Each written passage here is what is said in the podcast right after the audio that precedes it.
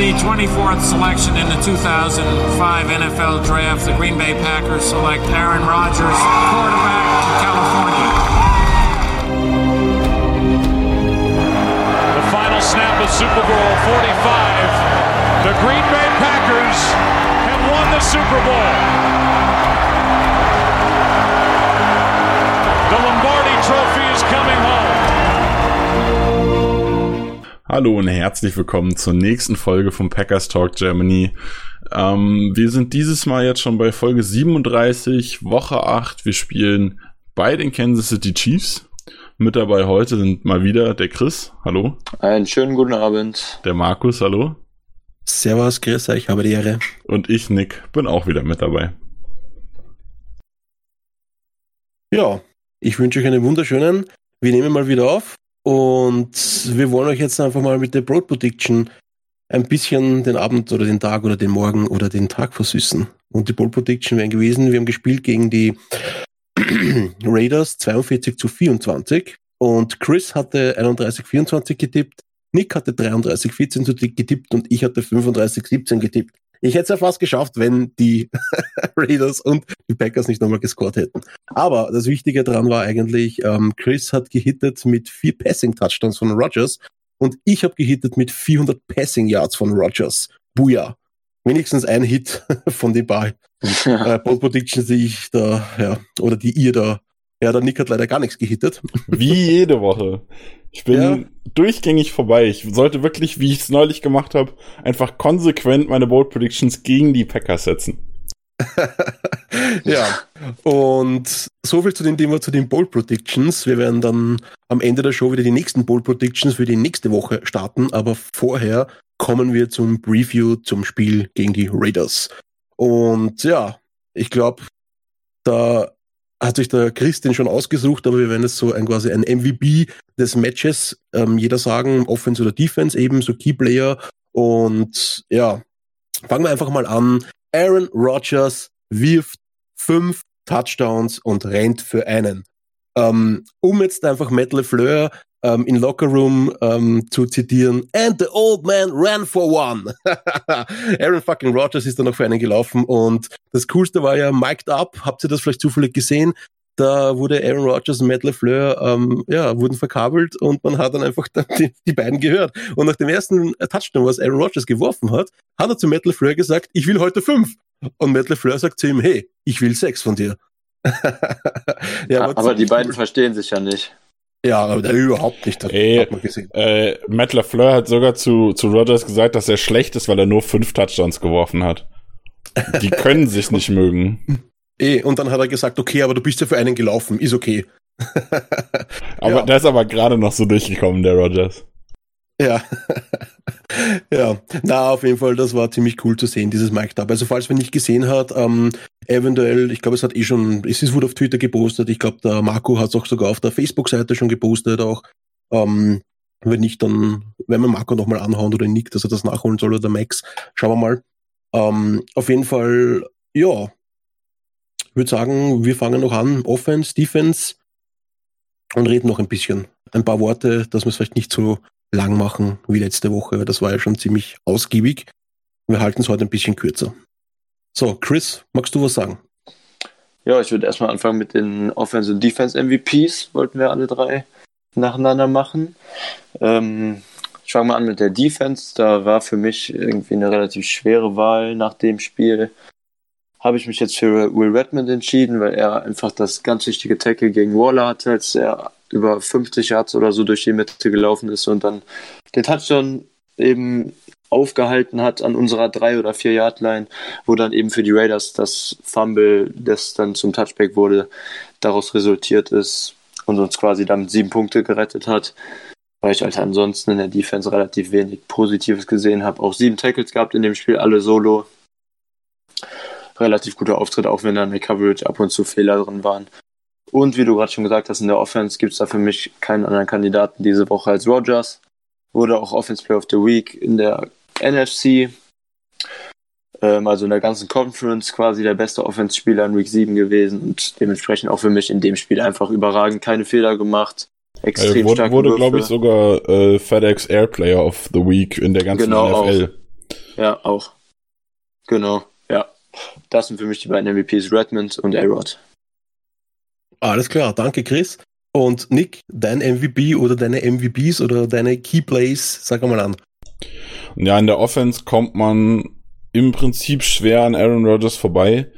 Ich wollte jetzt mal nicht so langweilig machen. Ähm, klar, für mich ist Aaron Rodgers eigentlich die Eins.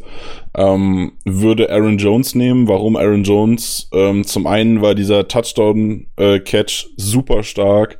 Der ist gut und konstant gelaufen, seine Yards. Ähm, der hat vier Pässe gefangen, super äh, Pass, äh, fangsicher auch eigentlich. Immer wenn irgendwie Rodgers den Ball loswerden musste, war Aaron Jones auch irgendwie da. Hatte zwei gute äh, Passblocks für Aaron Rodgers. Und dann natürlich der äh, Block für den MVS-Touchdown am Ende war einfach grandios. Ja, der war geil. Der war richtig geil. Und in der Defense sehe ich das so ein bisschen anders. Ich war von Redmond jetzt gar nicht so begeistert. Der hat ein gutes Spiel gemacht, meiner Meinung nach. Ähm, Finde ich sehr schwierig, hier einen MVP rauszunehmen. Ich habe eben jetzt kurz drüber nachgedacht, Kevin King zu nehmen. Der, also ich habe mich an keinen Pass erinnert. Chris hat mich eben noch an einen erinnert, den er zugelassen hat. Mehr habe ich nicht im Kopf. Dazu hat er die Interception gefangen, die auch ähm, wichtig war. Wenig aber ähm, da eigentlich fast noch mehr hervorheben wollen würde, ist Kenny Clark. Wieso Kenny Clark? Ähm, hat echt gut gespielt gegen äh, Josh Jacobs da so in der Mitte und gegen die O-Line und hat in dem Moment, als er runtergegangen ist, hat man gemerkt, dass die Defense so ein bisschen wackeliger wird. Um vorne die, die Line dicht zu machen, hat man einen Spieler mehr gebraucht, also anstatt zwei Interior D-Linemen, wie es die meiste Zeit gespielt wurde, mit Clark plus X, ähm, hat man dann eher noch einen dritten dazu gebraucht, dass dann Adams, Lowry und Lancaster da stehen. Das hat dann hinten wieder Lücken aufgemacht und so weiter und so weiter. Dementsprechend, also meiner Meinung nach war Kenny Clark derjenige, wo man am meisten gemerkt hat, dass er zwischendurch weg war und wo man dann auch danach den Unterschied meiner Meinung nach wieder gemerkt hat, dass er wieder da war. Okay, danke Nick. Und dann sage ich auch jetzt noch meine MVPs.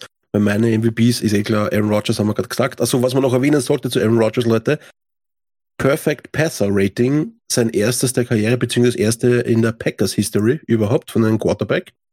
Ähm, Hut ab. Was ja eigentlich auch krass ist, wenn man bedenkt, wen wir alles so als Quarterbacks hatten. Ja, yep, definitiv, ja. Vor, vor, allem so selten kommt das gar nicht vor in der Saison. Also ja. gefühlt so vier, fünf Mal kommt das in der Saison vor und noch nie bei den Packers, ja. Ja, also deswegen auch Hut ab, Aaron. Geil, geil, geil. Und warum er das geschafft hat, ist, finde ich, ähm, ganz klar die O-Line. Auch wenn er ein paar Hits kassiert hat und auch wenn er gesackt wurde, ähm, die Olan hat einen verdammt guten Job gemacht, weil er hatte teilweise wirklich viel Zeit und konnte wirklich dann äh, Plays ähm, quasi erweitern eben und konnte dann wirklich auch geile Pässe anbringen. Also das war, war wirklich für mich die MVPs der Offense war die O-Line. Ja. Ähm, mein Defense-MVP war, auch wenn jetzt der Nick quasi nicht meiner Meinung ist, ähm, war äh, Goodson, weil Goodson hat einfach die wichtigen Stops von Josh Jacobs gemacht dem einen Drive. Da hat er einfach diesmal Left äh, Outside gelaufen, eben so, so ein, so ein Outside Run, so ein Zone Run. Und da hat er einfach den geilen Open Field Tackle gemacht, eben an der Line of Scrimmage oder glaube ich nach einem Jahr nach der Line of Scrimmage. Das war so zwei, drei Yards noch vor der Endzone. Und dann ganz am Schluss eben hat er diesen, ich glaube im vierten oder dritten Quarter war das, ich glaube drittes Quarter Ende oder so, Anfang viertes Quarter, wo er diesen einen Tackle dann eben, wo sie, glaube ich, drei oder viermal versucht haben zu laufen mit Josh Jacobs, sind nicht reingekommen. Und am Schluss dann macht er diesen geilen Tackle, wo Josh Jacobs, glaube ich, um, weiß nicht, um um Haaresbreite quasi die Endzone verfehlt hat, weil er ihm dann quasi noch mit der Schulter in der Luft eine mitgeht, wo es ihm dann gedreht hat wie ein Helikopter. Also das war für mich Gutzen, waren ein paar geile Tackles dabei. Auch wenn es in der Coverage nicht so geklappt hat, aber ja. Das ja, also da, da, würde ich halt anmerken, dass mir Gutzen, ähm, also er hat mir deutlich besser gefallen als noch in den Wochen davor. Aber er hat halt wirklich, wie du gerade schon an, angesprochen hast, die Coverage, dann hat er auch einen Tackle, ein Tackle von ihm hat mir gar nicht gefallen, den hat er auch verpasst. Ähm, und ich weiß nicht, da war für mich insgesamt einfach noch zu viel dabei, was mir nicht gefallen hat. Um die doch guten Leistungen im Runstop eben dann, also das hat das dann wieder ein bisschen runtergezogen, meiner Meinung nach. Ja, aber das könnte eventuell, wie du es vorhin schon gesagt hast, auch der Grund gewesen sein, dass sie einfach äh, andere Coverage gespielt haben, dadurch, dass Kenny Clark draußen war. Weißt du, was ich meine? Also das könnte eventuell auch wieder der Grund sein, dass sie einfach andere Formationen gespielt haben, wo es einfach ihm nicht so gelegen ist vom Playstil. I don't know. Werden wir nicht herausfinden, herausfinden wahrscheinlich. Ähm, ja, ja. denke ich auch nicht. Also so viel wird man da nicht herausfinden. Zumal es ja sowieso so ein bisschen Coverage-Schwierigkeiten gab in diversen ähm, Momenten im Spiel. Jo. Ähm, wollen wir noch was sagen zum Spiel gegen die Raiders abschließend? Ja, ich würde negativ noch zwei, drei Sachen erwähnen, die mir gar nicht gefallen haben. Ähm, und dazu gehört bei mir jetzt nicht, dass wir keine Sex gemacht haben. Das ist halt so, das war, habe ich, haben wir ja vorher schon gesagt, dass die Raiders ein sehr, sehr gutes Kurzpassspiel gemacht haben, äh, Kurzpassspiel haben, wo, äh, also man hat es auch krass gesehen, dass Derek Carr da, glaub, zweimal äh, war jemand durch und dann hat Derek Carr schon nach anderthalb Sekunden, zwei Sekunden den Ball weggeworfen, weil er einfach gesehen hat, ähm, bevor ein Receiver für mich frei wird, werde ich umgenatzt, deshalb werfe ich den Ball weg, dann bleibe ich trocken und sauber und wir müssen die Minus Yards nicht nehmen. Also das war von den Raiders, hat mir sehr gut gefallen. Das störte mich jetzt bei uns weniger. Was mich gestört hat, waren Coverage-Probleme, die wir definitiv hatten. Ähm, ob es jetzt eine kurze Zone war, ob es die tiefen Dinger waren. Ähm, also keine Ahnung, Jair hatte da mal wieder so zwei, drei, vier Plays, wo ich mir so dachte, so, boah, Junge, was ist das denn? Ähm, auch Redmond hatte ein komisches Play. Dann allgemein die Coverage von den Titans hat, war sehr komisch und schwierig. Äh, und dass Trevor Davis, ich glaube es war, ja genau, Trevor Davis, äh, in einem Play Jair Alexander geschlagen hat, was dann glaube ich, ich glaube es wurde wegen der Penalty zurückgenommen, bin mir nicht hundertprozentig sicher. Äh, aber dass er ihn geschlagen hat, ist auch irgendwie ein bisschen bitter. Finde ich. Okay. Ja, ich finde halt vor allem jetzt Woche für Woche immer wieder auffällig. Gegen die guten Titans, wie angreifbar wir halt durch die Mitte sind. Unsere Linebacker nicht wirklich gut in Pass Coverage sind mit Kurz und Martinez. Und auch die, wenn die Safeties halt dahin rücken, jetzt mit dem Ausfall von Green schon länger, die da, dass wir halt extrem Probleme haben mit athletischen Titans, jetzt diese Woche auch wieder mit Waller. Und was ich auch noch negativ anmerken wollte, ist äh, im Special Team unsere Punt Coverage. Ich weiß nicht, wie viele Returns das waren von Davis, die, die länger als fünf oder zehn Yards waren, aber das äh, müssen schon mehr als zwei, drei gewesen sein. Und wir dagegen hatten wieder mal gar keinen, der länger als zwei Yards oder so war. Wenn wir überhaupt einen Return haben, kann doch sein, dass alles Fair Catches waren. Ich bin mir gerade nicht sicher. Special Teams auf jeden Fall äh, in dem Spiel ziemlich negativ in meinen Augen gewesen. Äh, wir hatten vier Kick Returns für 60 Yards, also 15 durchschnittlich. Äh, auf gut Deutsch bleibe in der Endzone, Digga. Ähm. Und die Punts, die zweimal, also sie haben ja nur zweimal gepuntet, muss man dann halt auch ehrlicherweise sagen ähm, waren beide Fair Catch, beziehungsweise ich glaube, einen haben sie ausrollen lassen. Oder ins Ausrollen lassen oder irgendwie sowas. Ähm, Trevor Davis ist vor allem die Punts relativ weit zurückgelaufen. Zwei Punts hat er zurückgetragen für 47 Yards. Ja, genau. Ähm, die zwei Kicks, die er jetzt zurückgetragen hat für 49 Yards. Also ich glaube, das eine hat er an die 34 getragen. Das war ein guter, guter Return. Aber den anderen ja. hat er dann halt an der 15 abgesetzt. Da wiederhole ich mich, bleibe in der Endzone, Alter. Ja. Ähm, und, und, positiv wollte ich auch noch anmerken, was ich eben nicht gesagt habe, wie in der Offense einfach die ganzen Sachen langsam zusammengreifen. Fünf verschiedene Titans, äh, fünf verschiedene Touchdowns. Anders, fünf Touchdowns auf fünf verschiedene Receiver hat Rogers auch in dem Spiel geworfen. Also in der Abwesenheit von Adams in dem Spiel ganz viele verschiedene Receiver, Running Backs, Titans auf verschiedene Weise abgesteppt quasi. Wie Taylor hatte zwei lange Catches endlich mal gut ins Passspiel eingebunden in dem Spiel. Kumro hatte seinen ersten Touchdown in der Saison, endlich. Touchdown Jesus! Ja. Und sogar Graham sah ganz gut aus mit vier Targets, die er alle gefangen hat. Für über 60 Yards. Also in der Offense gibt es da wirklich fast alles zu loben und wenig ähm, zu bemängeln. Vor, vor, allem war das Touchdown-Play von Graham war ja sehr ähnlich wie das, was er letzte Woche noch fallen gelassen hat. Ähm, wo ich mir dann dachte so, er kann's ja doch, Wieso nicht gleich? Ja gut, der war halt ein bisschen leichter. Ne? Diesmal ist er mit Ball in die Endzone gelaufen.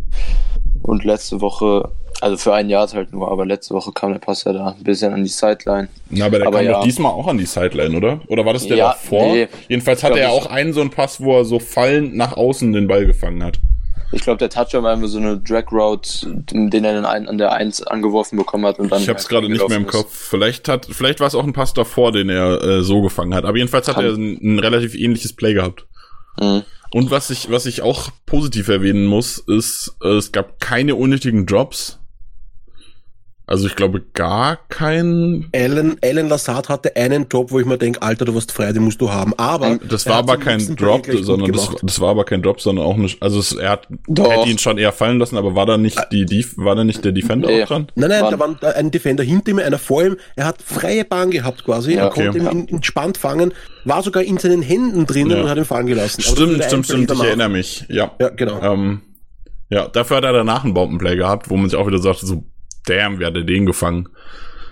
Genau, das war Ähm. ein bisschen später, weil danach ka- kam nämlich ein, ein Pass, den was er quasi in zur Outline getragen hat und danach kam Jake Kumarus ähm, Touchdown. Das will ich jetzt ganz kurz erwähnen, weil irgendwie gemeint hat, Markus soll Jake Kumaro nicht mehr erwähnen im, im äh, Podcast. Ähm. das, hast du dir das hast du dir persönlich genommen. Ja, das habe ich schon persönlich genommen, weil, Leute, das war wirklich, also Seilkunst an höchster Stufe an der Sideline.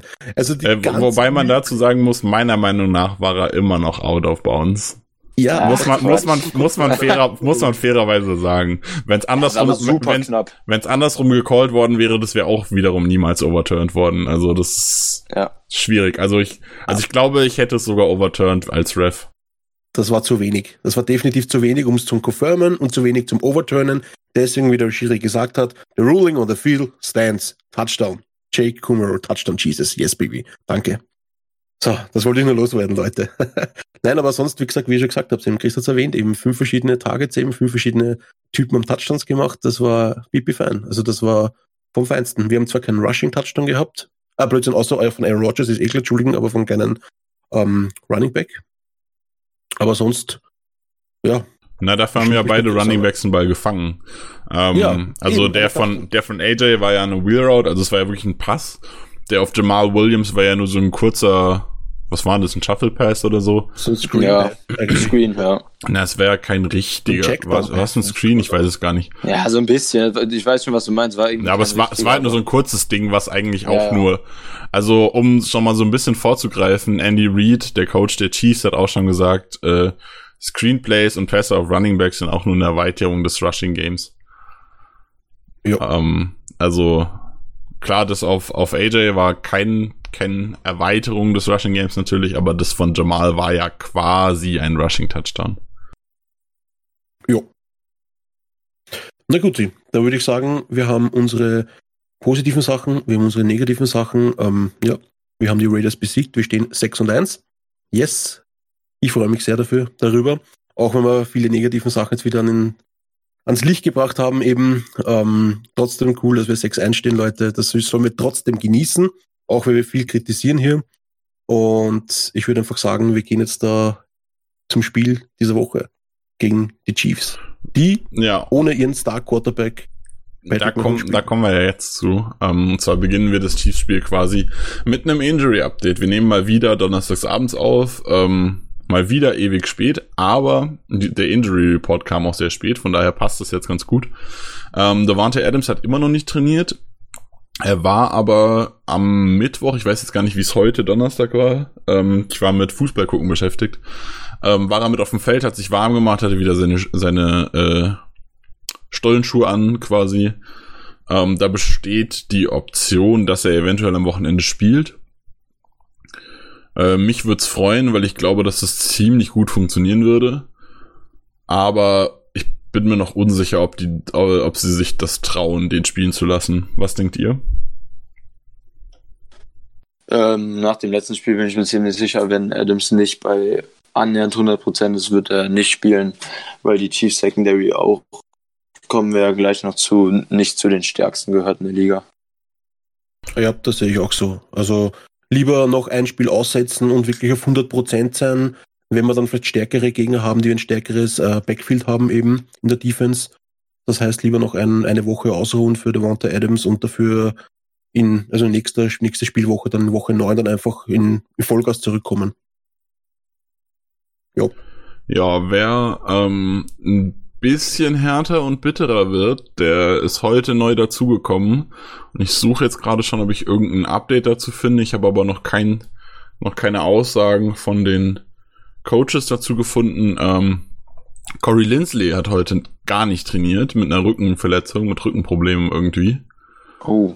Ähm, das wäre natürlich hart. Da wäre der nächste in der Rangfolge wieder Lucas Patrick. Das hatten wir ja schon mal. Da lief's ganz gut. Die Frage ist, wie das gegen die Chiefs laufen würde. Ja, aber die Chiefs haben einen guten Pass Rush. Ja, die Chiefs sind mhm. nämlich in der Front eigentlich sogar ganz gut. Kommen also, wir gleich noch zu zum besten genau. Interior D-Liner. Wenn Chris Jones nämlich spielt, dann könnte das zum Problem werden.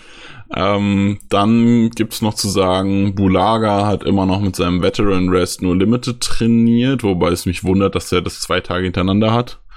Ähm, aber gut, steht immer noch so drauf. Selbiges bei Mercedes Lewis. Ähm, Will Redmond hat gestern voll trainiert, heute nur noch Limited. Selbiges für Savage, Tonyan und MVS. Ähm, ich, soweit ich weiß, sind es aber alles Spieler, die wahrscheinlich am Wochenende spielen können werden.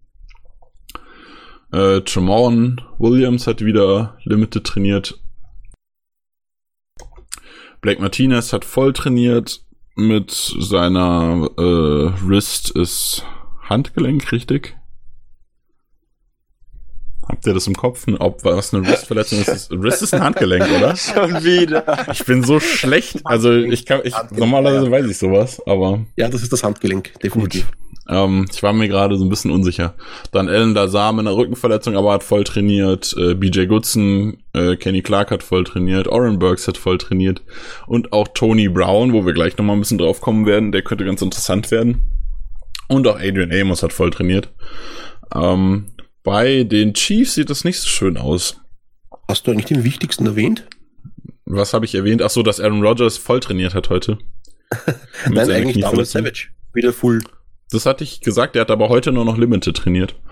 Ah, Entschuldigung. Okay, aber er, also, äh, also er ist ein Teil von der ganzen Gruppe, also von den Defensive Backs. Wie gesagt, Will Redmond hat auch nur Limited trainiert heute.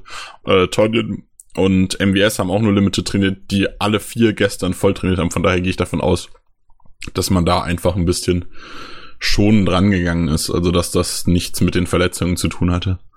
Aber ich finde das gut, wenn Savage wieder spielen würde, weil das wäre wichtig eben wegen Travis Kelsey. Man dann ja, da, da kommen wir gleich drauf, wenn äh, wir die Chiefs Offense ein bisschen besprechen. Ich, ja, eben, ich wollte es nur kurz reinschneiden. Ja.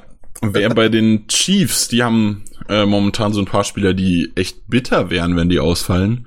Äh, zum einen natürlich ähm, Pat Mahomes, Wobei ich mir da relativ sicher bin, dass der ausfallen wird. Ich kann mir absolut nicht vorstellen, dass sie den spielen. Äh, die führen relativ dominant ihre Division an. Die sind hinter den Patriots. Ähm, also es gibt ein, und dann haben sie jetzt halt auch mit uns ein dickes Matchup, wo man sagen muss, also selbst wenn sie Pat Mahomes spielen, ist die Wahrscheinlichkeit, dass sie verlieren, zumindest nicht null. Ähm, was ja bei dem einen oder anderen sonst doch irgendwie so wäre. Ähm, von daher, also ich persönlich bin der Meinung, dass es totaler Schwachsinn wäre, wenn die Chiefs Mahomes spielen lassen.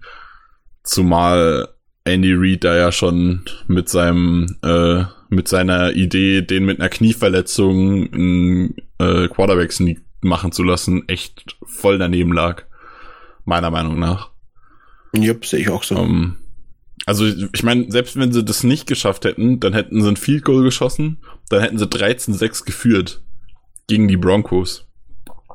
Also ja. sowas muss man nicht riskieren, wenn der Quarterback sowieso eine Knieverletzung hat. Sehe ich genauso. Definitiv. Also das war echt nicht notwendig. Also da wird er sich vielleicht dann doch einmal denken, okay, ja, lassen wir ihn gegen die Packers noch auf der Bank sitzen, eventuell dann nächste Woche, wenn es ihm besser geht. Da sehe ich das genauso wie, also wenn ich jetzt Chiefs-Fan wäre, wir würden das quasi einen Chiefs-Podcast machen, sehe ich das genauso gerade eben wie bei Devonta Adams. Lieber eine Woche aussetzen eben, weil Andy Reid weiß, wir haben die Smith Bros, die machen Sex, wenn es mal ein bisschen länger dauert, eben wenn die Coverage gut ist bei uns, dann eben haben wir viele Coverage-Sacks von den zwei Smiths eben und dass sich da dann wieder Patrick Mahomes verletzt am Knie ist dann einfach zu groß die Gefahr, finde ich halt. Ja, und zu allem, was ihr gerade gesagt habt, spricht auch noch dagegen, dass es einfach ein, ein äh, intern, Conference-internes, externes Duell ist und das auch für keinen Tiebreaker irgendwie dazu zählt. Ja, es ist ja, ähm, äh, es ist ja halt wirklich, also es ist ja nicht daher, mal nur ein Divisional extern, sondern wirklich, wie ja. gesagt, das Conference extern, ja, was genau. ja so in Anführungszeichen bis auf Win oder Loss super irrelevant ja. ist. Genau. Und wie du halt sagst, äh, die Chiefs sind deutlich vorne in der Division nach der Niederlage von den Raiders. Also ich sehe da wie ihr auch keinen Grund, wenn Mahomes nicht bei 100% ist. Und eventuell sogar der nächste Super Bowl. Chiefs gegen Packers. das wäre ja, möglich. Ist ja definitiv eine Option. Ähm, nee, also mal davon abgesehen hat Pat Mahomes auch mehr oder weniger eigentlich nur geworfen und nicht wirklich gespielt. Also ich sag mal, zum Spielen auch als Quarterback gehört ja mehr als nur den Ball zu werfen, gerade bei Pat Mahomes ähm, der gegen die Broncos schon sehr limitiert war in seiner Bewegung, aber dann mit der Verletzung jetzt eigentlich gefühlt nichts macht. Also er kann nicht richtig in den Wurf springen, was halt auch ihn so ein bisschen limitiert hat in der Stärke. Also, äh, was heißt springen? Ja. So reintreten halt. Ähm, ja, also, naja. Man, ja, man merkt ihm das schon sehr an, finde ich auch die letzten Spiele, seit er da ein bisschen angeschlagen ist. Ja. Dann hatten wir eben schon so ein bisschen angesprochen, ähm, die, die Line der Chiefs ist eigentlich ziemlich gut. Jetzt stehen hier aber so ein paar Jungs drauf, die das tatsächlich ähm, doch ein bisschen härter beeinflussen könnten. Und zwar Frank Clark, Defensive End von den Seahawks gekommen, ähm, hat zweimal nicht trainiert mit einer Nackenverletzung. Nackenverletzungen sind immer böse, muss man sehr aufpassen. Ähm, ich habe mich mit der Verletzung jetzt nicht genau beschäftigt, aber da würde es mich tatsächlich nicht wundern, wenn der nicht spielt. Chris Jones hat wurde eben auch schon angesprochen kurz. Ähm, der die Liner, der da so richtig viel viel macht, hat eine Groin-Verletzung. Ähm, und auch Tona, jetzt kann ich den Namen nicht aussprechen, Capassanian oder irgendwie sowas. Ähm, Backup Defensive End, also jemand, der für Clark eventuell äh, dann spielen könnte. Ähm, war auch verletzt, hat aber heute wieder ähm, voll trainiert, ist auch irgendwie nur krank oder so. Also steht Illness drauf, scheint nie, keine richtige Verletzung zu sein. Ähm, dann außerdem noch in der Defense äh, wäre Kendall Fuller, der Nummer 1 Cornerback, was natürlich auch richtig bitter wäre, wenn der nicht spielt. Ähm, und in der Offense gibt werden. In der Offense gibt's dann auch noch Eric Fischer, hat nur Limited trainiert, der Offensive Tackle, Martinez Rankin, der Guard, ähm, hat auch nur Offensive, äh, nur, ja genau, ähm, nur Limited trainiert. trainiert. Gestern. Er hat gestern, ach nee, er hat Full trainiert, Entschuldigung. Gestern und heute, Full. Und genau, Andrew Willy hat äh, Limited trainiert, so rum, der Guard, der andere genau. Guard. Genau, ähm, so ist. Der lass mich kurz überlegen, genau, der Starting Guard, Andrew Willie, wer, der eigentlich Starting Guard wäre, so rum genau. war es, genau. Der und, hat nur Limited trainiert eh und Rankins wäre, Rankin wäre dann der Backup auf der Position, ja. der hat Full trainiert. Ähm, außerdem hat der Fullback hat noch was, Sammy Watkins hat was, die haben aber beide voll trainiert. Ja, ich glaube, das war soweit vom Injury Report. Dann jo. würde der Chris gerne euch so ein bisschen was zu erzählen zur Chiefs Defense. Da haben wir jetzt gerade schon ein bisschen was angesprochen mit der Line, Kendall Fuller, bla bla bla. Ähm, Chris wird das genauer jetzt erläutern. Hau rein. Genau. Chiefs Defense, eine Unit, die man grundsätzlich eher negativ im Kopf hat, die letzte Saison eventuell in den Augen vieler auch der Grund dafür war, dass die Chiefs nicht im Super Bowl standen. Ähm, zu Beginn dieser Saison sah das erstmal nicht groß anders aus. Es hat sich nicht viel geändert zur letzten Saison. Wenn man jetzt so nach sieben Spieltagen die groben Stats anguckt, äh, sind die Chiefs 13. in Points per Game, 9. sogar in Passing Yards per Game. Dafür viert schlechteste Defense gegen den Lauf und acht schlechteste insgesamt Total Yards allowed. Dazu muss ich sagen, als ich die Zahlen von Passing Yards per Game und Points per Game eben angeguckt habe, war ich ziemlich verwundert im Vergleich zu dem, was ich eigentlich auf dem Tape gesehen habe. Ähm, wenn man dann bei Points per Game sich das Ganze ein bisschen genauer anschaut, relativiert sich das aber ähm, anhand der Ergebnisse, wenn man das mit den Gegnern ein bisschen so vergleicht. Gegen schlechte Offenses hatten die Chiefs halt einige Spiele, beispielsweise Raiders und Broncos, wo sie sehr wenig Punkte bekommen haben Dafür sah man bisher gegen jede Offense, die einigermaßen gut ist, die sich so im Top 10 Bereich bewegt, ziemlich schlecht aus. Als Beispiel, man hatte die Ravens, Lions und Texans in, in den drei Spielen gegen gute Offenses hat man 28, 30 und 31 Punkte bekommen. Also die Chiefs Defense macht den Job halt ganz gut gegen unterdurchschnittliche Defenses, aber gegen Defense, die sich halt im oberen Bereich, äh, Offenses, die sich halt im oberen Bereich bewegen, sieht das dann schon ähnlich wie letzte Saison ziemlich schlecht aus. Ähm, auch wenn man sich das Gamebook der Spiele mal so ein bisschen anguckt, sieht man ganz klar, wo die Chiefs am angreifbarsten sind. Und das ist das Run-Game, wie man auch anhand der Stats sieht. Alle guten Offenses, die ich gerade genannt habe, Ravens, Lions, Texans, haben das auch gnadenlos ausgenutzt. Ähm, die Ravens hatten über 200 Rushing Yards, was ja bei denen relativ normal ist, aber trotzdem. Ähm, die Lions hatten 186 und auch die Texans hatten über 190 Rushing Yards daran sieht man halt ganz, ein ganz klares Muster, was die guten Offenses gegen die Chiefs halt ähm, gut gemacht haben. Und das erklärt auch so ein bisschen diese gu gute Positionierung in den Passing Stats, finde ich, weil die guten Offenses, die drei halt relativ wenig sogar nur gepasst haben gegen die Chiefs und dadurch Yards halt relativ Mangelware in den Spielen waren gegen die guten Passing Offenses, sogar gegen die Top Passing Offense der Texans. Ähm, um mal so ein bisschen auf die einzelnen Teile der Chiefs Defense zu kommen. Angefangen mit dem Pass Rush, den, den äh, wir gerade schon relativ positiv hervorgehoben haben. Der sah allerdings die ersten sechs Wochen die Saison ziemlich schwach aus für das, was man erwartet hatte. Man hat in der Offseason äh, Frank Clark, wie eben schon Nick gesagt hat, von den Seahawks geholt. Alex Okafor von den äh, Ravens, meine ich, geholt. Ja, Und, richtig. Ja, Genau, und äh, dazu hat man auch Chris Jones, den wir eben beim Injury Report erwähnt haben, und Emmanuel Ogba geholt von den Browns. Das ist eigentlich von den Namen her ein ziemlich vielversprechender Pass Rush, der aber, wie gesagt, in den ersten sechs Wochen ziemlich schlecht aussah. Und jetzt in Week 7 gegen die Broncos dann auf einmal komplett explodiert ist mit neun Sacks, was ein überragender Wert ist und die Broncos O-Line auch nicht zu den ganz schlechten O-Line zumindest in der NFL zählt. So Wo, wobei, wobei man bewegen. dazu sagen muss, dass ähm, von diesen neun Sacks, ich glaube vier oder fünf von Linebackern kamen. Ja, genau. Also, also man muss dazu, man muss dazu sagen, kurz äh, für die, die nicht so 100% Football bewandert sind, sich mit allen Teams auskennen.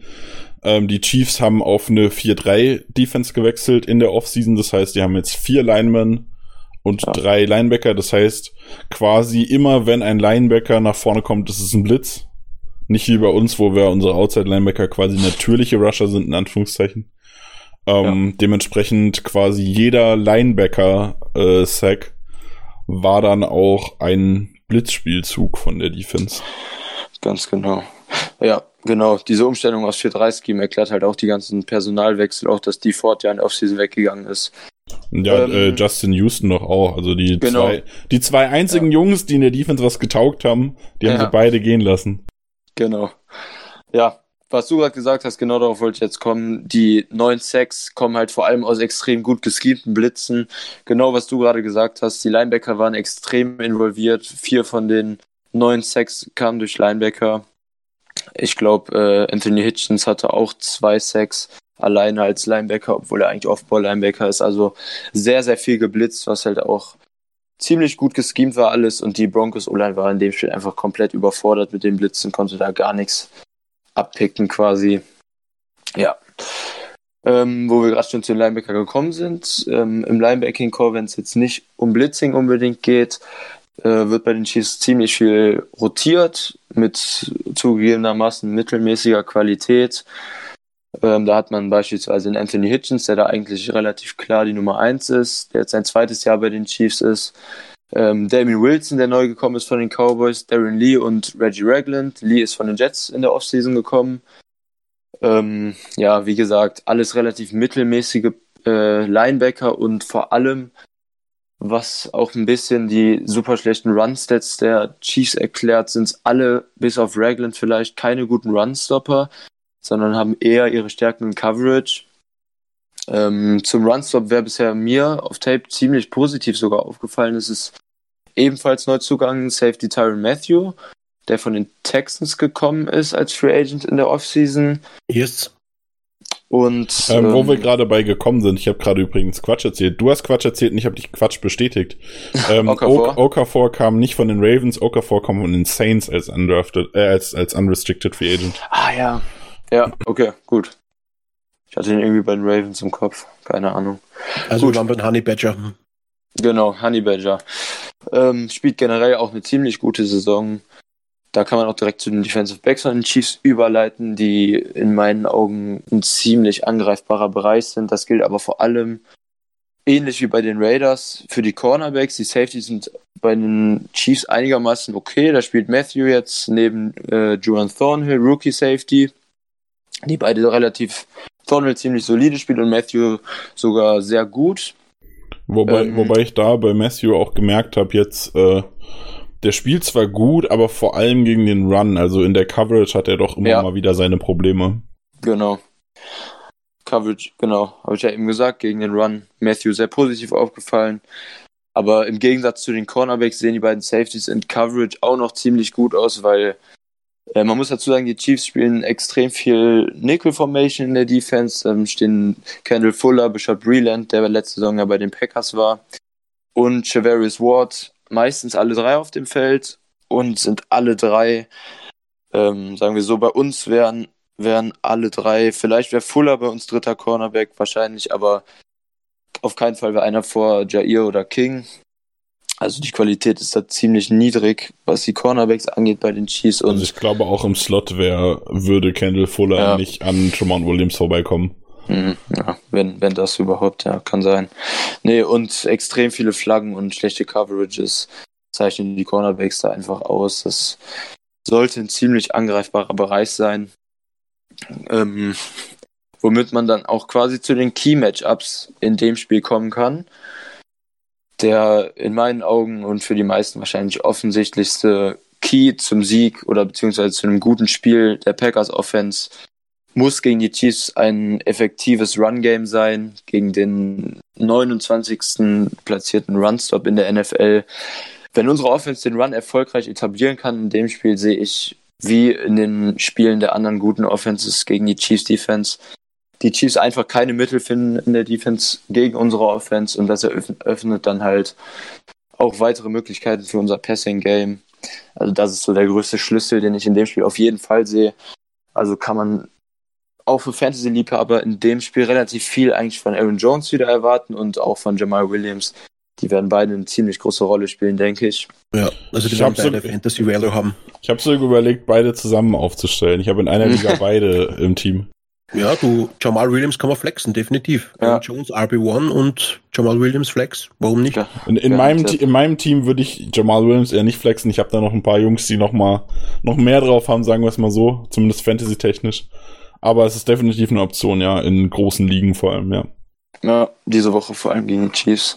Ähm, zweites Key-Matchup nach dem letzten Spiel, was man halt einfach erwähnen muss, ist, sind die Chiefs Blitz Packages gegen unser Blitz äh, gegen unsere Blitz-Pickups, ähm, wo in dem Spiel vor allem unsere Runningbacks und Titans dann halt auf die Blitze gut und aufmerksam reagieren müssen. Ähm, da mache ich mir bei Lewis halt wenig Sorgen, der seit der Saison und seit letzter Saison auch schon bei uns einen super Job macht im Blocking. Da muss Graham eventuell mal wieder ein bisschen absteppen, wenn er Aufgaben hat in, äh, im Blocking gegen die Blitz-Packages. Und unsere Runningbacks machen super, sowieso einen super Job. Jamal seit er gedraftet wurde schon und äh, wie wir heute ein bisschen überraschend erfahren haben, ist äh, ja. Aaron Jones auch der best bewertete, gegradete ähm, Pass-Protecting Running Back bisher die Saison von Pro Football Focus. Ja, also da, dazu muss man sagen, das hatte ich jetzt so auch nicht im Kopf. Ähm, wir haben ja in der ersten Saison vor allem von, von Aaron Jones haben wir viel diskutiert, hm, ist er so der äh, Pass Protection Boy oder nicht? Ähm, dann hat er ja in der Offseason sehr viel getan. Ähm, und jetzt kam heute von, äh, von PFF ein Tweet. Ähm, er hat seit Woche 15 im Rookie-Jahr, also jetzt, na, sagen wir mal anderthalb Saisons ziemlich genau wahrscheinlich, äh, da hat er das eher das letzte Mal einen Sekt oder einen Pressure sogar nur zugelassen. In dieser Zeit hat er wohl 60 Mal äh, ist er in die Pass Protection gegangen, hat irgendwen geblockt und dabei, wirklich gesagt, keinen einzigen Pressure zugelassen seit anderthalb wow. Jahren. Gut Das ist schon eine echt sehr, sehr gute Leistung. So krass hatte ich das gar nicht in Erinnerung. Ja. Das fällt doch gar nicht so auf, finde ich. Also die meisten schauen ja gar nicht so auf die Running Backs oder auf die Fullbacks oder auf die Tight End Blocks. Ja, ich, ich achte da schon relativ drauf, ja, ja, aber ich aber hatte ich irgendwie... So der Casual-Zuseher oder Packers-Fan ja. achtet da gar, gar nicht so drauf, glaube ich. Ja, also ich hatte halt irgendwie, also ich hab's mir, es ist mir einfach nicht aufgefallen. Bei Jamal Williams habe ich irgendwie, ich weiß nicht, vielleicht dachte, hatte ich das auch immer so im Hinterkopf und habe dann immer mal drauf geachtet, was der so tut äh, weil ich mir dachte, okay, wenn der Jamal Williams steht, der wird auch in die Pass-Block, in die Pass-Protection gehen. Und dachte bei Aaron Jones dann, ja, okay, wenn Aaron Jones auf dem Feld steht, dann entweder er läuft oder er, oder er bietet sich zum Pass an oder sowas. Aber der scheint da echt eine richtig gute Arbeit gemacht zu haben, was mir gar nicht so krass aufgefallen ist. Ja. Jo. Definitiv. Hat, hat mich auch überrascht. Ähm, genau.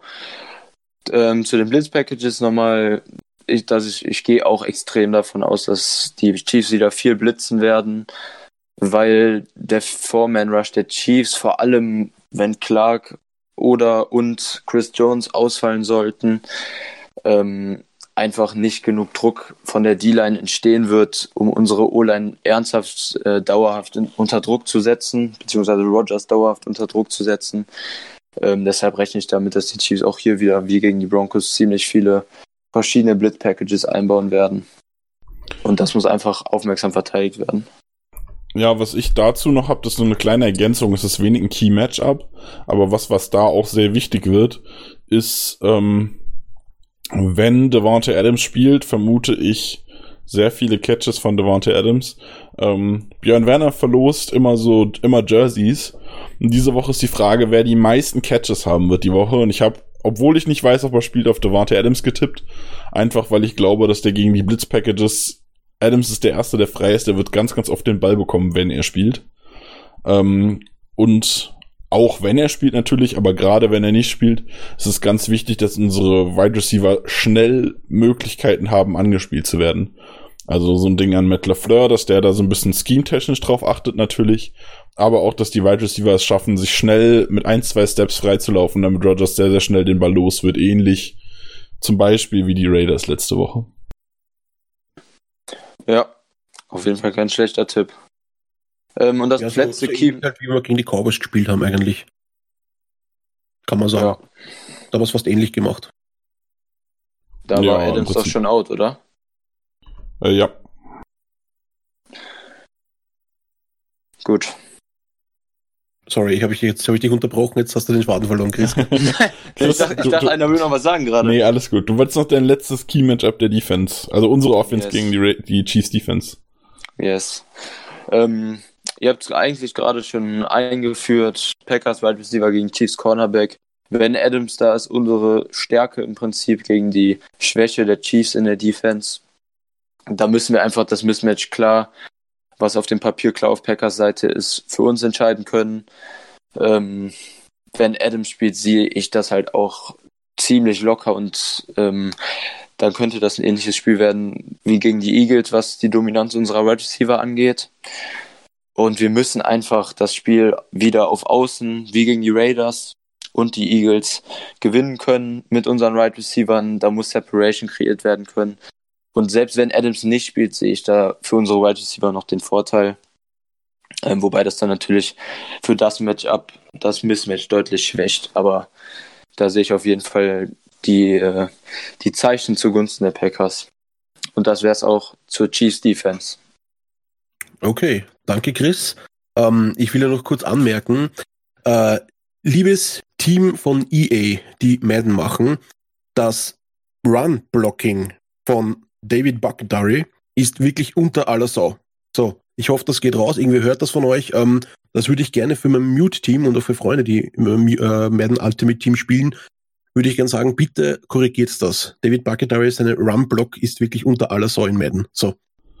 ja, aber das, das liegt so ein bisschen daran, dass der halt so sehr für seinen Passblock ähm, bekannt ist und tatsächlich auch in der Vergangenheit immer wieder Probleme mit dem Run-Block hat. Aber in dieser Saison funktioniert das bei ihm sehr, sehr gut. Da muss Eben, ich genau zustimmen, genau ja. Vor, vor, allem, ich frage mich, wie kommst du jetzt aus dem Nichts da drauf? Weil ich heute noch mit einem Freund drüber geredet habe und er gemeint, hey, wenn du doch den Podcast machst, erwähne das doch. Und ich sage, okay, das ist eine gute Idee, das will ich machen, weil du hast vollkommen recht. So. ja, hoffentlich hört jemand zu von ihr, ey. Ja. Hoffentlich gibt's äh, deutsche Community Manager, die auch den Backers Podcast hören hier, unseren Backers Germany Podcast. Schauen wir mal. so, ähm, dann hat der Chris euch die Matchups gesagt, seine Key Matchups und auch zu der Defense von der Chiefs was erzählt. Ähm, und ich würde jetzt mal sagen, wir kommen zu der Offense der Chiefs und da wird euch der Nick jetzt ein bisschen was erzählen. Nick, go on.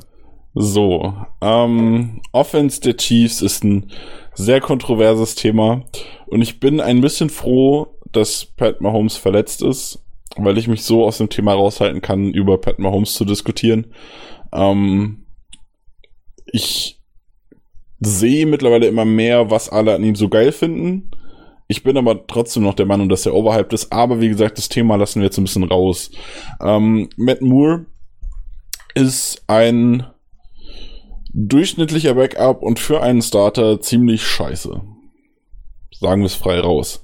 Ähm, der kann uns trotzdem Probleme machen, weil der Rest der Offense sehr stark ist. Man sieht es jetzt zum Beispiel auch bei den Colts, die mit einem Jacoby Brissett ist ein ganz anderes Level als Matt Moore, bitte da den Vergleich nicht ziehen, aber die mit einem in Anführungszeichen Backup Quarterback, weil Andrew Luck ja in der Preseason erst retired ist, ähm, trotzdem super stark aufspielen, einfach weil der Rest des Teams eine totale Bombe ist. Und so ähnlich ist es bei den Chiefs in der Offense auch. Ähm, die Wide Receiver sind halt einfach, keine Ahnung, Tyreek Hill ist Tyreek Hill, der ist verflucht schnell. Ähm, Sammy Watkins hat auch Geschwindigkeit. Äh, der Rookie Nicole Hartman ist echt spritzig, also im Sinne von ähm, hat eine gute Quickness, hat äh, kann schnell wenden, kann kurze Routen super laufen. Ähm, das passt da total gut. Marcus Robinson ist auch relativ gut in tiefen Routen, glaube ich, wenn ich es richtig im Kopf habe. Ähm, die können schon einiges. Da müssen wir echt aufpassen. Dazu natürlich äh, Travis Kelsey. Also ich denke, zu Travis Kelsey muss man auch wenig sagen. Ähm, Gerade wo wir jetzt die letzten Wochen immer wieder Probleme hatten mit Titans. Darren Waller hat es vorgemacht, wie man uns richtig kaputt macht, nur als Titan. Ähm, ich habe vorher schon gesagt, so krass war es jetzt erst in der Garbage Time, aber auch vorher hat er uns immer wieder Probleme mal gemacht. Äh, da wird das mit Travis Kelsey tatsächlich schwierig werden. Und da hat Chris, glaube ich, es vorher schon angesprochen. Da wäre ganz wichtig, dass ein Donald Savage wieder gesund ist. Dass man da äh, die Coverage ordentlich aufbauen kann. Ähm, selbiges, das hatte ich vorher schon angesprochen, Tony Brown das wäre schön, wenn der wieder gesund wird, weil der nämlich verflucht schnell ist. Der ist nicht der Beste in, in Routen laufen, aber er ist verflucht schnell und wäre da definitiv eine Option, um mit einem Safety tief Tyreek Hill zu covern zum Beispiel, kann ich mir da sehr gut vorstellen. Ähm, vielleicht nicht über das ganze Spiel, beziehungsweise bestimmt nicht über das ganze Spiel, aber zumindest in der Rotation wird das eine Option sein, die sehr, sehr interessant wird und wo ich auch glaube, dass das ganz gut funktionieren kann. Wen man als Receiving-Waffe äh, vielleicht noch nennen kann, der in den letzten Wochen auf einmal aus dem Nichts äh, mit Watkins Verletzung ein bisschen abgesteppt ist, ist äh, Wide Receiver Byron Pringle. Den habe ich ähm, ehrlich gesagt vorher auch noch nie gehört. Nummer 13 ist das. Auch ein relativ guter Route Runner und wie die meisten Chiefs Receiver ziemlich schnell und quick. Kann man auch ein Auge drauf werfen, auf jeden Fall. Ja, aber das ist aber auch wieder die Klasse. Also muss ich ganz kurz was zu Patrick Mahomes sagen, von Patrick Mahomes. Das ist genauso auch mit Aaron Rodgers. Wenn du eigentlich einen Receiver hast, der solide ist, kann Aaron Rodgers einen sehr guten Receiver aus ihm machen, weil er einfach sehr genau, per, äh, sehr genau passen kann. Also seine Genauigkeit einfach punktgenau ist meistens. Und das ist gleich auch bei Patrick Mahomes. Der lasst dann wieder einen Bringle einfach wie einen, einen Mörder WR1 oder WR2 ausschauen. Einfach. Äh, du meinst, glaube ich, nicht die Verletzung von Pat Mahomes, sondern die Verletzung von Tyreek Hill, der ja bis letzte Woche verletzt war, oder? Chris? Ich rede jetzt nicht von den Verletzungen. Nee, ich meinte Chris, der eben meinte, so, dass Byron Pringle einen Step gemacht hat, als äh, Mahomes verletzt hat. Aber ich glaube, du meinst Tyreek Hill, oder? Ich, ich meinte Sammy Watkins. Habe ich nicht Watkins gesagt? Ja. ja die war, waren, waren ja beide angeschlagen. Also Hill und Watkins waren ja zeitweise nee, ich, raus, ich, mein, oder? Ich meinte Watkins auf jeden Fall. Okay. Ähm, naja, aber es war ja auch nur ein Spiel. Also da muss man auch dazu sagen, Byron Pringle hat in Woche 5 gegen die Colts richtig gut gespielt. 100 Yards, ein Touchdown.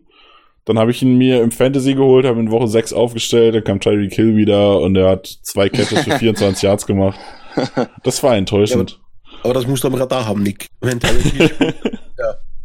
Äh, ich, bin davon, ich bin davon ausgegangen, dass er noch inactive ist. Aber naja, ist ja auch egal. Ähm, der ist definitiv eine Option, aber ich glaube, dass der wenig spielen wird, wenig Snaps auf dem Feld stehen wird. Ähm, ja, habt ihr sonst noch Anmerkungen zum Passing Game der Chiefs? Äh, ja. Ähm, sagst du noch was zu Olan? Äh, ja, das kommt dann gleich nochmal extra. Okay. Dann hätte ich aber noch ganz kurz, ähm, was eventuell jetzt aber weniger stattfinden könnte, dass die Running Backs bisher auch ziemlich viel ins Passspiel eingebunden wurden, vor allem Damien Williams, der, äh, wobei McCoy auch relativ viel eingebunden wurde, aber Williams sogar noch ein Stück mehr als McCoy, ähm, die einfach super oft noch sieben, acht, auch manchmal mehr als zehn Yards gemacht haben aus einfachen Routen, wo man Holmes die super freigeworfen hat und deshalb sage ich gerade, dass das jetzt ein bisschen weniger ähm, Impact auf das Spiel der Chiefs haben könnte in der Offense eben mit Matt Moore, weil die äh, Running Backs selber gar nicht so viel kreiert haben im Passing Game, aber Mahomes da diese Saison extrem positiv aufgefallen ist, was die kurzen Pässe auf Running Backs angeht. Ähm, manche können sich das vielleicht gar nicht vorstellen, wie man so auf Checkdown-Routen noch was frei wirft, aber Mahomes hat das irgendwie noch hingekriegt, selbst da den Ball perfekt zu placen und da noch mehr als äh, gewöhnlich Yards rauszuholen für einen Checkdown. Aber wie gesagt, mit Matt Moore könnte das jetzt halt deutlich abnehmen. Da würde ich jetzt gerne noch was dazu sagen. Ähm, bezüglich ähm, Damon Williams, Daryl Williams und LeSean McCoy, weil die ähm, integriert werden. Also man hat letzte Woche gesehen, wie sie gegen die Broncos gespielt haben, dass LeSean McCoy definitiv mit 12 Carries der Leader war.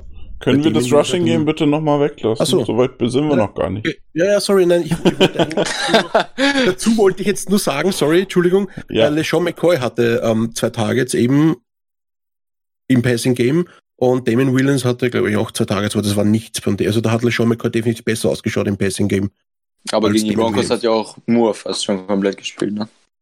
Ja, eh, aber trotzdem wollte ich nur sagen, LeSean McCoy Ja. hat eigentlich die letzten ein, zwei Wochen, drei Wochen eigentlich besser ausgeschaut im Passing Game. So, das zum Passing Game, sorry. Ja, gut. Ich wollte zum Rushing gar nicht Ja, vorgreifen. alles okay, kein Problem. Ähm, was man sonst noch erwähnen kann, ihr habt jetzt gerade schon so ein bisschen angefangen. Ähm, ich würde aber, bevor wir zum Rushing Game gehen, erst zur O-Line gehen. Und zwar ähm, hatte die O-Line, klar muss man sagen, äh, da steht dann ein Vaughn Miller vor der Tür. Äh, Bradley Chubb stand nicht mehr vor der Tür. Aber die O-Line, gerade die Tackles, hatten doch öfter mal Probleme mit den Edges der Broncos. Und da ist auch so mein erstes Key-Matchup überhaupt. Klar, Wide Receiver sind super schnell und die müssen irgendwie covern. Aber wenn die Smith Bros die Tackles so ein bisschen ärgern können, gerade mit Eric Fischer, der da jetzt verletzt schrägstrich angeschlagen ist, äh, Andrew Willie, der möglicherweise nicht spielt, mal sehen oder zumindest angeschlagen ist. Ähm, das wird richtig, richtig wichtig, weil Matt Moore eben nicht weglaufen kann wie Mahomes. Und dann muss man die Wide Receiver am ehesten noch dadurch limitieren, dass man einfach schnell dem Quarterback eine drauf gibt, dass er gar, dass die Wide Receiver gar nicht die Zeit haben, sich frei zu laufen. Ähm, Ja. Da sind die Chiefs eigentlich, also wie gesagt, die Interior Line finde ich eigentlich ganz gut. Die hat auch ganz gut gespielt. Die Tackles fand ich nicht so besonders. Äh, die können aber eigentlich auch was. Also das sind auch keine schlechten Jungs. Eric Fischer ist, glaube ich, im äh, wie vielten Jahr ist Eric Fischer? Weißt du das gerade aus dem Kopf? ich weiß es nicht genau, aber Mitchell Schwartz war letzte Saison First Team All-Pro, der ist eigentlich einer der drei besten Right Tackles Ja. der NFL. Also momentan ist Mitchell Schwartz hinter Bulaga, Ausrufezeichen, äh, Ja, einer ich der auch. besten Right Tackles, definitiv. Sieben Jahre. Ähm, sieben Jahre ist Eric Fischer schon da. Okay, ja. Also ist ein, ist ein sehr, sehr langer Veteran jetzt schon. Äh, Die sind eigentlich gut. Die haben jetzt die letzte Woche scheinbar ein bisschen Probleme gehabt. Äh, wobei das auch wieder so ein Ding ist, äh, wo man Hat dann... letzte Woche- Ja. Ja, was Willko- wolltest du sagen? Ich, ich wollte nur sagen, hat letzte Woche nicht noch Cam Irving gespielt? Gegen die Broncos? Backup Left Tackle? Er hat nur die ersten zwei Spiele gespielt. Wer Eric Fischer? Eric Fischer hat, hat nur die ersten zwei Spiele Okay, Ja, gespielt. genau. dann, dann ist das natürlich ein Grund, wieso der gerade der Left Tackle ziemlich mies aussah. Ja. Weil ich gerade im Kopf hatte, ich habe das gerade erzählt und dachte mir so, eigentlich ist Eric Fischer doch ziemlich gut. Okay, ähm, aber dann kommen wir wieder drauf, wenn Eric Fischer nicht spielt, dann ist das so ein Targetpunkt. Ich glaube, Zedarius Smith spielt ja meistens auf der rechten Seite. Das könnte, das wird ganz, ganz wichtig, dass der ordentlich reinhaut. Ähm, Im im Run-Blocking ist das ähnlich verteilt. Da sind die Tackles ähm, wenig integ integriert, habe ich das Gefühl. Also es geht viel durch die Mitte oder ganz nach außen. Also an in Richtung der Tackles wird selten gelaufen. Ähm, und dann hast du halt mit Shady McCoy einen super quicken Runner, der, also was der da teilweise an an äh, Cutbacks noch gemacht hat oder so kleine Trippelschritte, wo er sich dann irgendwie hinter einem Lineman herläuft und auf einmal zwei Linemen weiter links steht und da ein Loch findet. Das ist schon, schon beeindruckend, was der macht. Eben ähm, überhaupt, da, da der Typ ja schon 31 ist auch. Ja, also der hat halt, McCoy hat halt die Erfahrung und die Physis, sowas zu machen und diese Kombination ist ganz, ganz gefährlich. Vor, allem, vor allem nachdem McCoy die letzten Jahre bei den Bills ja ziemlich untergegangen ist und die meisten schon damit gerechnet haben, dass seine, seine gute Zeit seiner Karriere ja vorbei ist, ist die Saison wirklich wieder ein extremer Lichtblick. Also gönne ich ihm auch. Ich mag, ich mag McCoy, auch als Runner. Und was ich noch sagen wollte, ist, dass äh, die Interior O-Line auch wirklich die Saison super Job macht in, im Run-Block. Hast du ja gerade schon gesagt, die meisten Runs gehen ähm, zwischen den Tackles und nicht outside. Und ähm, vor allem der Right Guard Duvernay Tardif oder wie auch immer man ihn ausspricht, ähm, war auch First Round Pick, soweit ich weiß, und ähm, hat auch vor allem seine Stärken im Run-Block. Ähm, und Austin Wright ist auch ein solider Center zumindest. Also Interior sieht das im Run-Block ziemlich gut aus bei den Chiefs. Was man dazu noch sagen muss, Shady McCoy hat Average, ein, ein Season, also sein, sein, sein, sein Karriere-Average bei 4,55 Yards per Game. Und letztes Jahr bei den Bills war es am schlechtesten mit 3,2. Sonst war er nie unter 4 in einer Saison. Nie. Das war dann 2017 war runter, war er bei 4 und sonst war immer 5, 4, 4, 4, 4, 2, 5, 1 die ganzen Seasons. Also der hat ein Average bei Yards per, pro Game, das ist nicht zu unterschätzen, Leute. Und diese Saison ist er bei 5,4 Grad. Per Carry, ne? Ja, bei Carry, sorry. Yards per Game, ja. Yards per Carry. Ja, ähm, aber die, die beiden Williams ist eigentlich sogar beide, aber vor allem natürlich Damian Will, äh, Williams, der so der zweite Running Back, zu seinem Death Chart ist er, glaube ich, sogar als erster Running Back gelistet. Ähm, die können auch was. Ähm, sind vor allem, wie eben auch schon so ein bisschen angesprochen wurde, vor allem mehr so ein äh, Damian Williams ist ein bisschen besser im Receiving, dafür nicht so der quicke Runner in Anführungszeichen. Das ist mehr so einer, der fängt und geht durch die Mitte. Ähnlich wie es bei uns Jamal Williams ist von der von der Aufteilung ähm, der Arbeit her. Äh, das ist definitiv auch was, wo unsere, unsere D-Line echt Arbeit haben wird. Dementsprechend ist es auch ganz, ganz wichtig, dass Kenny Clark gesund bleibt. Beziehungsweise gesund ist, Schrägstrich gesund wird, Schrägstrich whatever. Ähm, weil das tatsächlich sehr, sehr schwierig werden wird, da McCoy und Williams aufzuhalten. Und jetzt im letzten Spiel hat auch Anthony Sherman, der Fullback, so ein bisschen Action bekommen. Ähm, das kann man mal so ein bisschen im Auge behalten, gerade bei äh, Dritter und Kurz oder sogar Vierter und Kurz, die sie auch früh ausgespielt haben. Äh, äh, Verletzung von Mahomes. Ähm, wird äh, ein Fullback-Dive relativ interessant werden. Ähm, das haben sie mehrmals gespielt. Ich glaube sogar drei Stück, ich bin mir gar nicht 100% sicher zwei oder drei, zweimal ist Sherman gelaufen. Äh, einmal für fünf Yards durch die Mitte, einmal für zwei. Ähm, ja, das sehen wir aber, haben wir ja bei uns noch nicht so oft gesehen in letzter Zeit, beziehungsweise noch gar nicht mit unserem Fullback, dass der mal so einen richtigen Lauf irgendwie für ein Yard Minimum haben soll. Ja. Zum Rushing Game von euch noch groß was zu sagen? Ja, also für, mich ist eigentlich ja, wie gesagt, schon, also Shady McCoy ist eigentlich der Man to go und auf dem müssen wir auf jeden Fall ein Auge haben, weil der alte Fuchs hat es definitiv noch drauf mit 31 und mit ja, elf Jahren Erfahrung.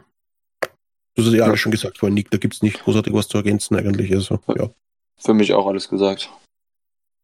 Jo. So, und bevor wir dann zu den mal zum, wieder zum Abschluss kommt, zu unseren Board Predictions und dem lustigen Teil, gibt's noch eine Sache zu sagen, und zwar, was richtig interessant wird, was bei mir auch sogar den Platz schon fast eines Key-Matchups bekommen hat, ähm, sind die Special Teams.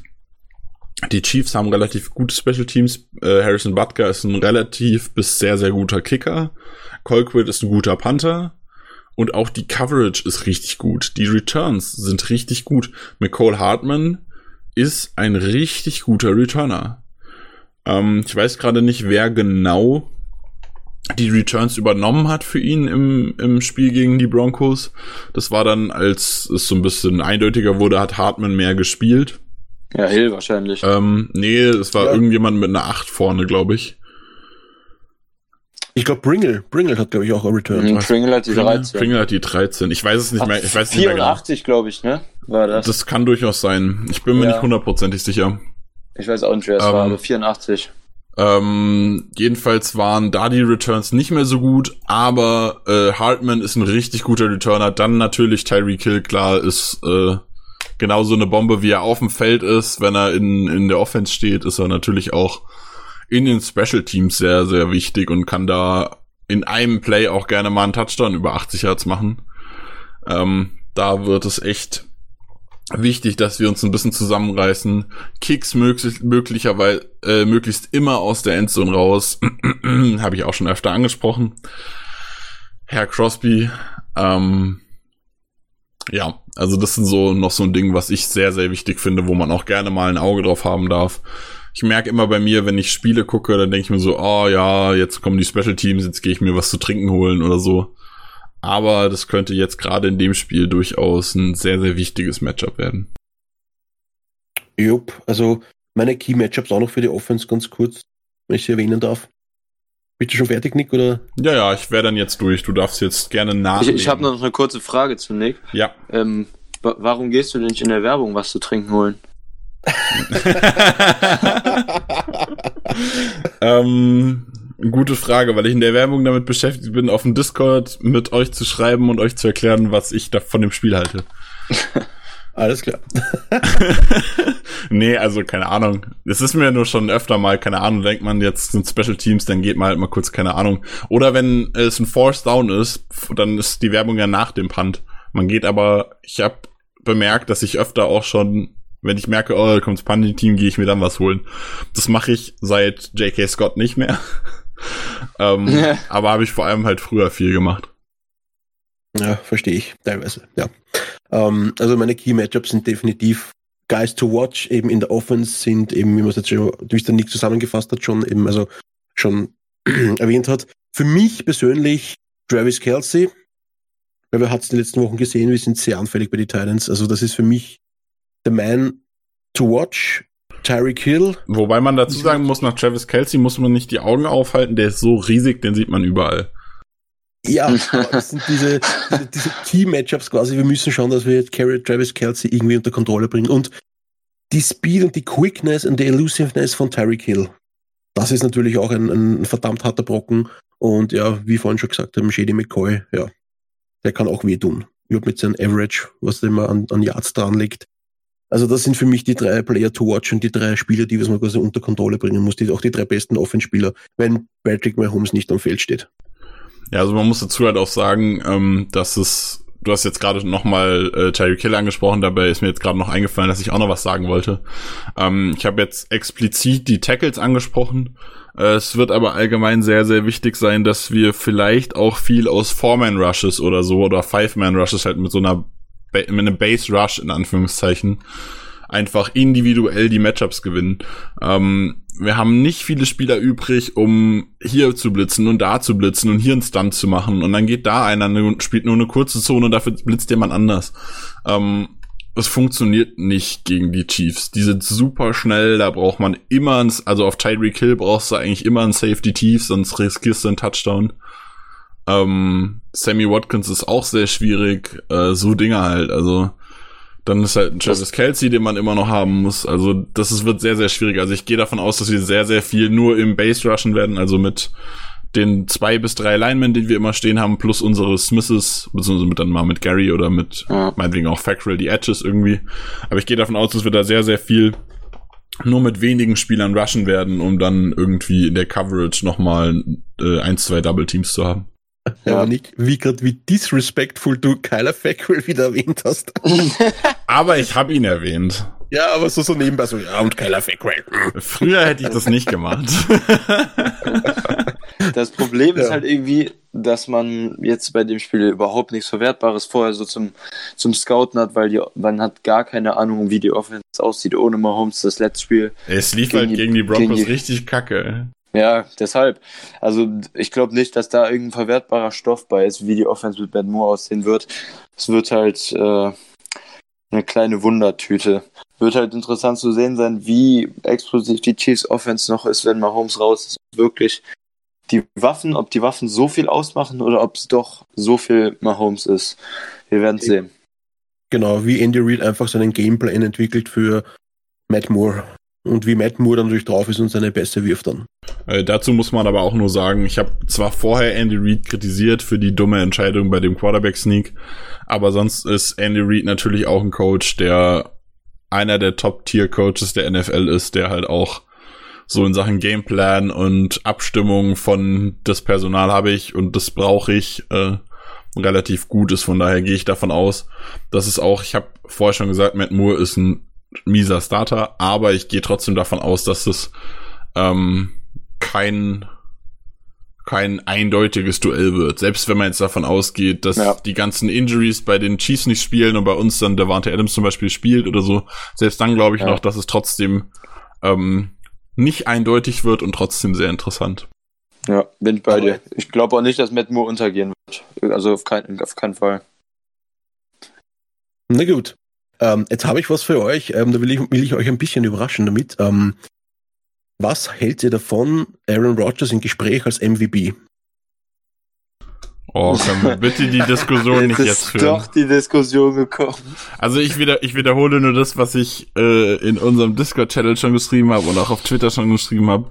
Bitte diskutiert nach der Saison über den MVP und selbst dann werden zehn Leute zehn verschiedene Meinungen haben.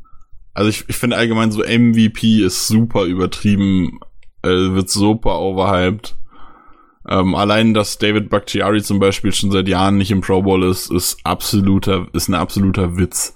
Äh, diese Wobei das, ganzen- wobei das ja die Fans wählen und nicht äh, ja, ja. Experten in Naja, das ist ja Anführungszeichen. 50-50, glaube ich. Ja, das Ja, ist ja das ähm, ist Spieler, aber, Coaches ähm, und Fans. Also da muss man halt einfach Ja. sagen, äh, diese ganzen Rankings sind alle so subjektiv und so wenig aussagekräftig für das, was sie machen, was sie im Team machen und natürlich ist, wenn Aaron, wenn es einen Aaron Rodgers in deinem Team gibt, dann ist er immer ein MVP-Kandidat.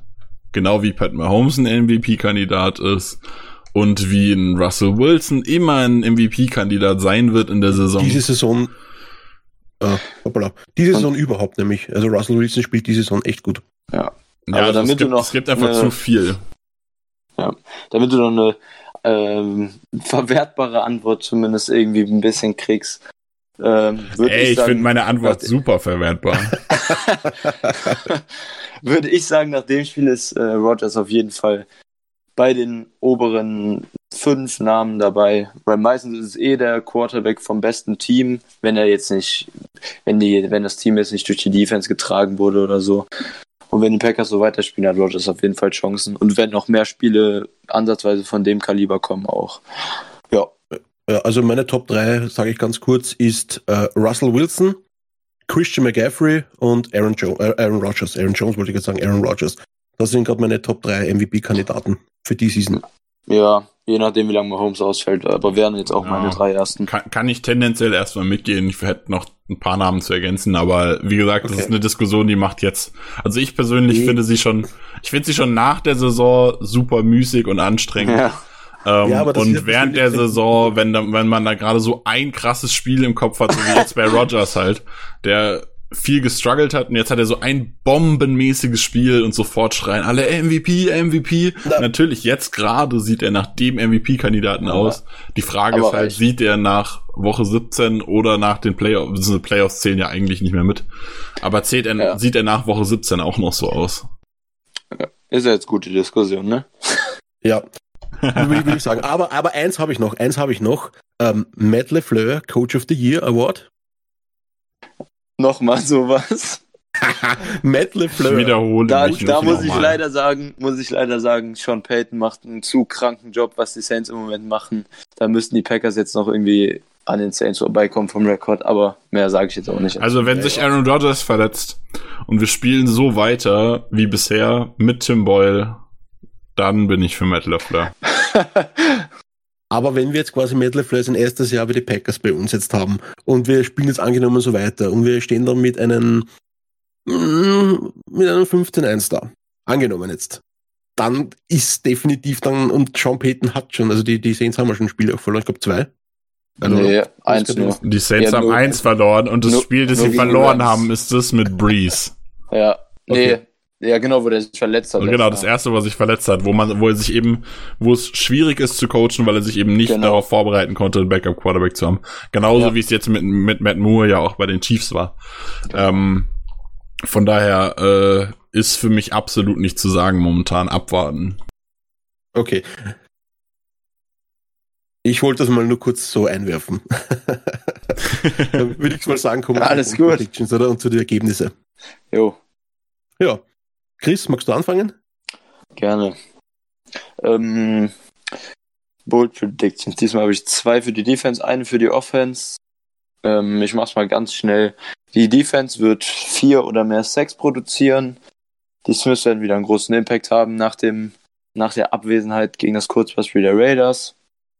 Ähm, ein bisschen crazy vielleicht. Es wird eine D-Line-Interception geben von uns, also so ein Tip-Ball oder ein, ein abgefangener Screen, irgendwie sowas. Zu der D-Line zähle ich auch nochmal, wenn die äh, Smiths im Edge Rush sind, die, die Edge Rusher zumindest dazu. Also quasi Ja, wenn- eine Interception der in Anführungszeichen natürlichen äh, Genau. Rusher. Der Rusher. Zählst du Ähm, auch, zählst du auch zum Beispiel eine Interception von Preston dazu, wenn er in die Coverage droppt? Nein, dann nicht. Nur wenn oh, wenn es auch ein Edge Rush Snap ist. Okay, ja. Ähm, und Offense Prediction, Jamal und Aaron Jones werden kombiniert ähm, drei oder mehr Scrimmage Touchdowns haben. Und da haben wir dann schon mindestens drei Touchdowns. Ähm, glaube ich, die Packers werden 30-20 in Kansas City gewinnen und auf 7-1 advancen und den Sieg mitnehmen. Okay, Das ist eine mutige Ansage. Markus, was Okay. würdest du sagen? Ähm, jetzt wollte ich gerade sagen, Nick, sag du was, aber gut, dann fange ich an, Nick. ähm, also, ich gehe davon aus, wenn Donald Savage ähm, spielt, dass er eine Interception hat, dann gehe ich davon aus, äh, sorry Chris, aber ich muss, ich, ich keine Ahnung, ich will jetzt nicht das gleiche wie der Chris sagen, weil er hat gesagt 4 oder plus 6 und ich würde wieder, ich meine, every week Bold Prediction, die Smith Bros mit 4-6 sagen, mache ich jetzt aber nicht. Ähm, ich bleibe jetzt einfach da und sag, ähm, Blake Martinez wird äh, 15 plus Tackles haben und eine Interception. Und Offense sage ich, dass Aaron Rodgers wieder anknüpft an das letzte Spiel und wird drei Passing Touchdowns mit 300 Yards. Also in das in Kombination. Also er muss 300 Yards mit drei Passing Touchdowns haben. Das sind meine Ball Predictions für Aaron Rodgers. Also 300 plus und drei plus Touchdowns. Erworfen natürlich von Aaron Rodgers. Ja, hört sich gut an. Und dein äh, Ergebnistipp? Mein Ergebnistipp, puh, Glaskugel. Mm, num, num, num, num, num, num. Okay, die Glaskugel hat gesprochen. Also, wenn wir doch mal drei Touchdowns haben von Aaron Rodgers, sind wir doch schon dann mal bei ähm, 21 Punkte. Das heißt, wir hauen noch mal ein Feed Goal drauf, sind wir bei 24 und dann haben wir noch ein oder zwei Rushing Touchdown drauf, sagen wir mal ähm, 31, warte mal, so, tu, tu, tu, warte mal, 21, das, rechnen ist nicht gerade meine äh, Stärke. Also 31 zu bu- bu- bu- bu- bu- bu- 17. Okay, das ist auch eine Ansage. Und ich versuche das jetzt nochmal zu toppen. Ähm, ich habe zwar gerade gesagt, dass ich nicht glaube, dass es ein langweiliges Spiel wird. Ähm, die Chance Aber ist aber da. ja auch nicht bold. Die Chance ist aber da. Und dementsprechend gehe ich genau diesen Bold-Weg, den Chris, wie Chris schon sagte. Ähm, und sage, wir gewinnen 40 zu 9. Kein Touchdown der Chiefs. Kein Touchdown. Zedarius Smith 3 plus 6. Oh yeah. Ähm, und äh, jetzt muss ich gerade überlegen, wie genau ich das mache. Ich werde eine maximale Yardszahl für Tyreek Hill setzen. Ah, wo setze ich Das die ist, das ist hin? mal schön. Das habe ich Fünf. jetzt noch gar nicht gemacht. Ich, eine na, sagen wir 40. Maximal 40 Yards. Und man fragt sich, warum wir jede Woche hier sitzen und sagen, ja, Nick hatte wieder leider keinen Hit. Ey, ich war die letzten Wochen super realistisch. Und jetzt muss ich einfach mal. Jetzt, jetzt haben wir einen Backup Quarterback. Jetzt ist die Chance, dass ich mit so krassen Dingern treffe, gar nicht so gering. Ähm, Ja. Also, vier- 40 Also, 9, das geht dann- kein Touchdown, Sie 3 plus 6, Hill weniger als 40 Yards. Also liebe Leute, das geht an alle Fantasy-Owner von Tyreek Hill, Travis Kelsey oder Shady McCoy. Stellt keinen von den dreien auf, weil laut Nick gibt's keine Touchdowns. Das heißt, nach 40 Jahren von Tyreek Hill, bucht einen lieben Fantasy-Owner, stellt keinen Tyreek Hill auf, stellt keinen Travis Kelsey auf und stellt keinen Shady McCoy auf. So. Und wenn ihr sie nicht aufstellt, dürft ihr sie direkt zu mir traden. Okay. Pat Mahomes wird ja auch irgendwann wieder gesund. Nehme ich gerne. Na gut, dann haben wir unsere Ergebnisse getippt, dann haben wir unsere Bold Predictions getippt und ja, wollen wir noch abschließend was sagen? Ja. Beat the Chiefs. Geht auf Beat 7 the und Chiefs. 1 Jo, und Go Pack Go. Go Definitiv. back go. go back, go, beat the Chiefs. Meine sehr geehrten Damen und Herren, schön, dass ihr wieder zugehört habt. Der Nick, der Chris und ich sagen einen wunderschönen und bis nächste Woche und genießt das Spiel. Ähm, es ist Sunday Night Football, wir spielen bei den Chiefs. Ähm, huh, hat der Nick oder der Chris gerade für mich noch kurz eine Info, wer es zeigt? Also ist eh klar Game Pass. Äh, glaub- The Zone wird zeigen, The weil es ein Night Game ist. Ja, Sunday Night Football ist. Ja, na dann, viert euch Baba. Bis bald. Ciao. Tschö.